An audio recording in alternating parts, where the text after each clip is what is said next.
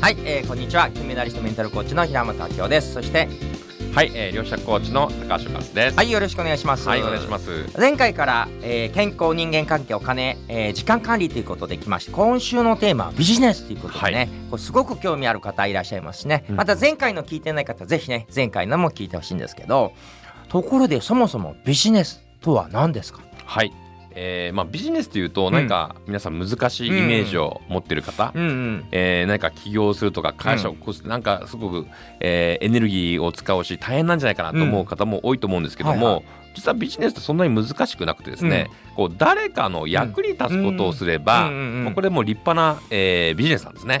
まあ、例えば、えーまあ、例えば私がね、えーうん。肩こりがひどいと、うん。じゃあ肩もみ10分で3000円とかですね。もうそれでも あのビジネスかもしれませんしえー例えば靴磨きしますと、うんうん10分で300円、うん。でこれもビジネスね、うん。ただ誰かに、えーこう役立つことをしてですね、でその結果感謝されたらですね、うん。これも立派なビジネスから皆さんも身近なことですぐにですね、何か起業を始めたり、うんえービジネスすることができるんじゃないかなと思います。まあでも確かにそうかもしれないけど、うん。例えば奥さんがね、うん。子供の弁当を作って子供の役に立ってるけど、はい。まあビジネスにはならないとか ね。ボランティア活動したはい。ら誰かの役に立つけどビジネスなこれ違いなんですかね？これはですね、はい。まあ、ちゃんとそのビジネスこれがビジネスなんだっていうね、うん。この価値を伝える、うん。まあ、この、えーこの価値を伝えることによって、じゃあその価値を、うん。えー受け取るのに、うん。これ何も言わなかったら多うん分みんなボランティアただなんだと思っちゃうんですけども、でもこれはじゃあこれを、えー価値を受け取れたければいくら払ってくださいねっていうことをちゃんと金額を言わない限りお金にはかかりませんね。なるほどそうなるとはい子供のなんかね、えー芝刈りのお手伝いもじゃあ一面買ったら500円とかみたいに、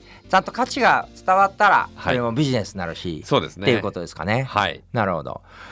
そうしたらじゃあビジネスって考えれば何、なん。かどうやって自分が役に立てばいいかって考えればいいんですかね。どうなんですかね。そうですね。うん。で、まあビジネスを、えーまず始めるときにですね、えーこれはまあ自分のリソースですね。うん。まあ、これをね洗い出していくっていうことをね、えーやっていくんですけどまた詳しくはですねははい。い、次回ちょっとお伝えしたいなと思います。わかりました。ぜはい。ひこれからビジネス始めたい人、はい。明日も聞いてください昨日ビジネスについてねお伺いしたんですけど、うん。これからビジネスを始めたいっていう人いらっしゃると思うんですけど、うん。まず最初に何をやればいいんですか、はい。これはですね、うん。まずリソースの棚卸しをやってほしいんですね。リソースって何ですか？リソースっていうのは例えば、うん。えー自分自身がこれまでうん。学んできたこととか、うん。経験したこと多分知識とかですね、えー私の場合だったら量子力学とか、うん。えー心理学とか脳科学とかコーチングとそういった学んだものが私にとってのリソースです、うん。もしくは例えば人脈、うん。自分が持ってる人脈とかですね、えーつながりとか、うん。あとは経験値ですね。自分はこういった過去にこういった経験がありますよ、うん。まあ、それが実はビジネスを始めるためのヒントにつながってきますね。なるほど。はい、まあそういうのある人はいいんですけど、うんえー私特にないんですよっていう方もたまにいらっしゃいますよね。なんか全然何も学んでなくて、はい。そういう方はどうするんですか、まあ、そういった方はですね、はい。自分の中にリソースがない場合には、うん。他人の力を借りる。はい、例えば自分が興味あうん。る何か商品とかうん。サービスがあるとしたら、うん。まあ、それをちょっと調べてみる、うん。まあ、要は他社で、うん。えーどういったことをやってるのか調べてみるっていうことをまずやってほしいんですね。なる他の人の知識経験スキルでもいいわけですね。そうですね。なるほど。はい、なのでそれを例えば誰かに紹介する、うん。その商品とかサービスを、うん。えーまあ、自分が持ってなければ、うん。こう紹介するだけで、立派なあうん。のビジネスでも紹介料をいただくことによって、えー収入を得ることもできますので、まあ、そういった自分で商品をて、うん。作って提供するのかそれとも人様の、えー商品サービスを紹介して、うん。えー収入を得るのか、まあ、うん。2つのパターンが大きくあるんじゃないかなと思います。なるほど。それ言うと思い出すのが以前コーチングさせていただいた方が派遣 OL さんで、うん。私特にあの大学も出てなくて才能も何もなくコールセンターで3年間延々とクレーム処理してるだけなんですよっておっしゃってる方がいて、だから何もないですっておっしゃるんですけど、はい。3年間クレーム処理やったおかげで何か気づいたことはって言ったら今まで何万人の方のクレーム聞いてきて結局7つのパターンがあってどう返したら相手が気分よく、うん。えーねえーむしろファンになってくれるかっていうのはあるんですって言ったら「えそれすごくいいじゃん」と、うん。今度交流会かなんかで経営者の人に「自分はそういうスキルがあるんだけど必要な人いないですか?」とか言ったら「ああやってみます」とか言ったら、うん。もう行列ができるぐらい経営者がはい。そのクレームの7パターンン知りたいしどう返していいか教えてほしいって言って、うん。一気にコーチングクライアントができたってケース、うん。まさにそれリソースですよね。そうリソースですね。本人が気づいてない。そうなんですよ。だからそういった経験からね何か得られた知識とか、うん。うん知恵とかですね、えーノウハウとか、うん。まあ、そういったものを実はリソースで価値になりますので、うん。まあ、それを使って何か人に教えるよううん。なお仕事、ビジネスもできるかもしれないし、うん。まあ、そういった、えー人にこう指導したりコーチングすることも、えーできるんじゃないかなと思います。ぜひ自分のリソースを探してみてください。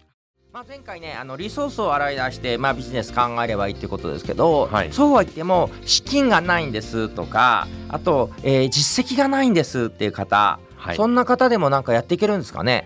そうですね、うん。あのやっぱり最初はですね、うん。こう資金がなかったり、うん。こう実績がなくてですね、うん。なかなかビジネスになっても成功しないんじゃないかと思う方が多いと思うんですね。はいはいでも実はお金がなくて私もともとねお金もなかったですし、あの普通のサラリーマンだったので、うん。もうゼロからね、うん。えー起用したんですけども、まあ、そんな、えーゼロの状態からでも、実は、えー最短でこう、うん。ブランド力を上げる方法があるんですね。どうやるんですか？はい、はい。これはですね私がまあずっと企業当初からやってることなんですけども、えーいろんな方と、うん。えージョイントコラボするという方法なんですね。はいはい。なので、えー自分にはお客様がいない、うん。でもすでにもう起業されていて、えーたくさんのファンがいる方とですね、うん。えージョイントすることによって、えー自分のことを知ってもらう、うん。うんまあ、例えば、えーまあ、そういった方法が一つ、うん。えー認知度を上げる方法としてあるんじゃないかなと思います。まあその時に、まあ、向こうがすごい有名な方でこちらがあんま無名の場合どういうふうにこうジョイントしてもらうんですか？ああそれはやっぱりですね、うん。あのまあ、見せ方というか、うん。やっぱコンテンツ力がすごく大事で、やっぱうんりジョイントをしてもらうためには、うん。あすごく面白いことをやってるねとか、ぜひそれ一緒にやりましょうっていうふうに声かけられるようなあこういうサービスとか商品がないとなかなかジョイントはできません。なのでそのためにはやっぱポジショニングですよね。うん。自分がどういうポジションで、うん。えー作っていくのか、うんうん。まあ、先ほどこうリソリソースを洗い出したと思うんですけども、この、えーリソースを出してから、うん。じゃあどういった価値を、えー作るのか、うんうん。まあ、そこをまずやっていかないと、うん。なかなかそういった話にならないかもしれないですね。なるほど。じゃあ例えばヨガができるだけでもただヨガではなく、うん。その中でもえシニア向けのヨガだったりとか、はい。なんとか向けのメイクだったり、はい。その得意分野の中でも特に際立った、はい。そういうふうにこうニッチというか、はい。得意性を出していく。例えばそんな感じですか？そうですね。例えば私の場合ですと,、うん。えー、と私は量子力学、うん。それから成功法則。うん。そして、えーコーチングを組み合わせて、うん。えー量子力学コーチングっていうねオリジナルのブランドを作ってます。はい。えーでも世の中にはね量子力学の研究者とかうん。教授でいっぱいいますし、うん。えーコーチングをしてる人世の中いっぱい5万人、はいはい。10万人いますよね、はい。成功法則を教えてるセミナー講師たくさんいます、うん。でも量子力学と、えー成功法則とコーチングをですね、うん。組み合わせて、うん。分かりやすく伝えてる人は私しかいません。確かに。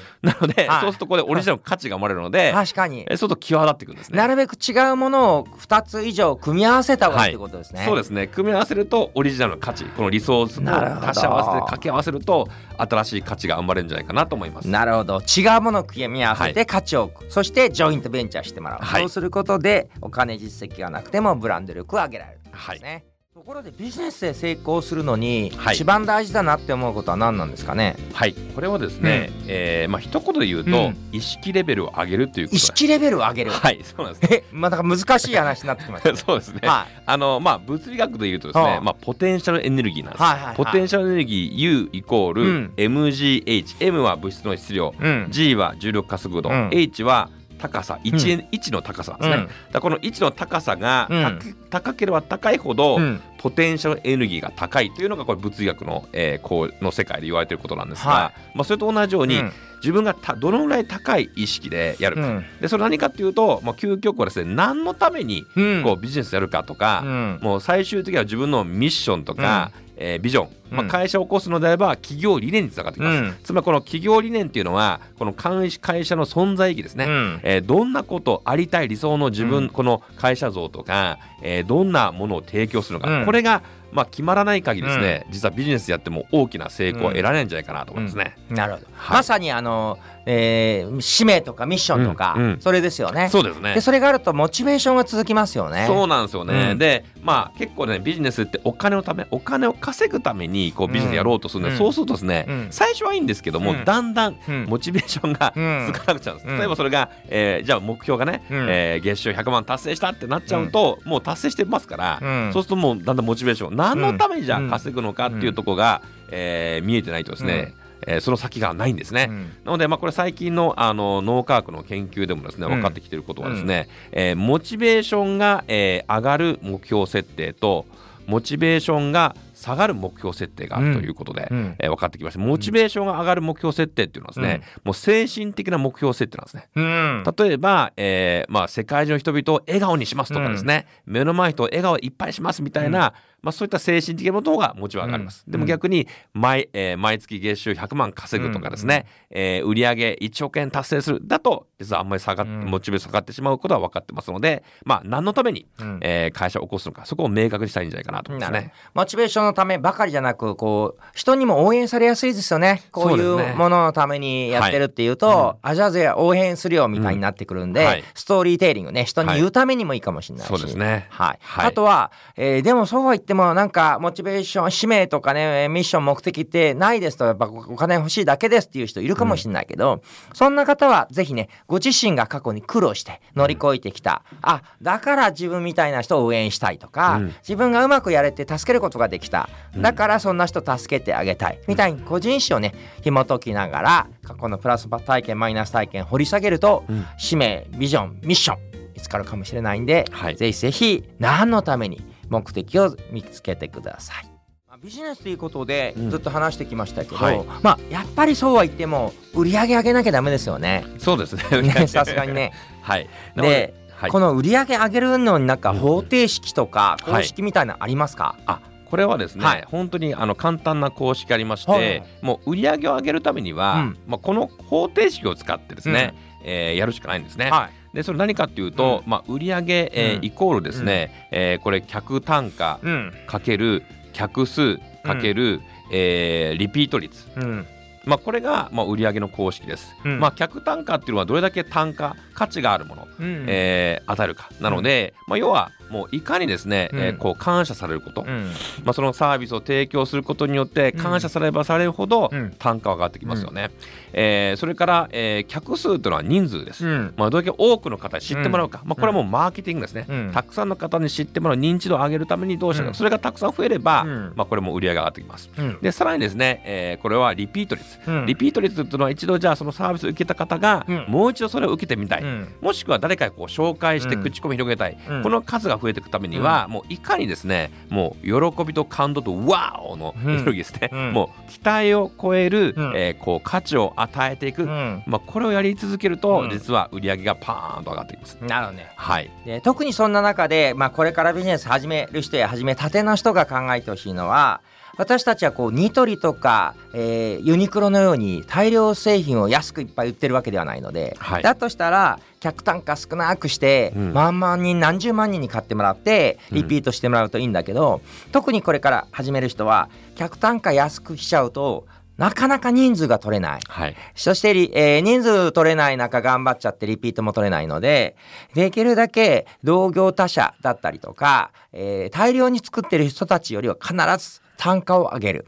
まあその分人数が集まらなくても収益上がるし、あとは本当に手厚くサービスしてリピートしてもらう。まあこれがいいとよく言われてますよね。そうですね、うん。まあ、特にあの個人で起用される方、うん。えー個人事業主方は、うん。えー大企業のですねうん。客単価を下げて大量生産って難しいですので、うん。うん。うん。まあえー少人数少人数に対してどれだけ高単価なものを提供するか、例えば、えー、1人、えー10万円で5人でもですね、うん。こう売上50万になってきますし、うんうん100えー20人になればですね、えーこう100万になりますので、えー例えばそういった単価を少しずつ10万とか20万とか30万高単価な商品を、えー作っていくことを意識すいやあの意識するとですね、うん。えー早くこう売り上げが上がってくるんじゃないかなと思いますね。なるほど。要は1万円を100人に売るよりは、うん。50万円を2人に売る方が、はい。まあ、特に個人事業主やりやすいっていうこやりやとですね。すいですね。はい。はい、ことです。ありがとうございます。はい、ありがとうございます。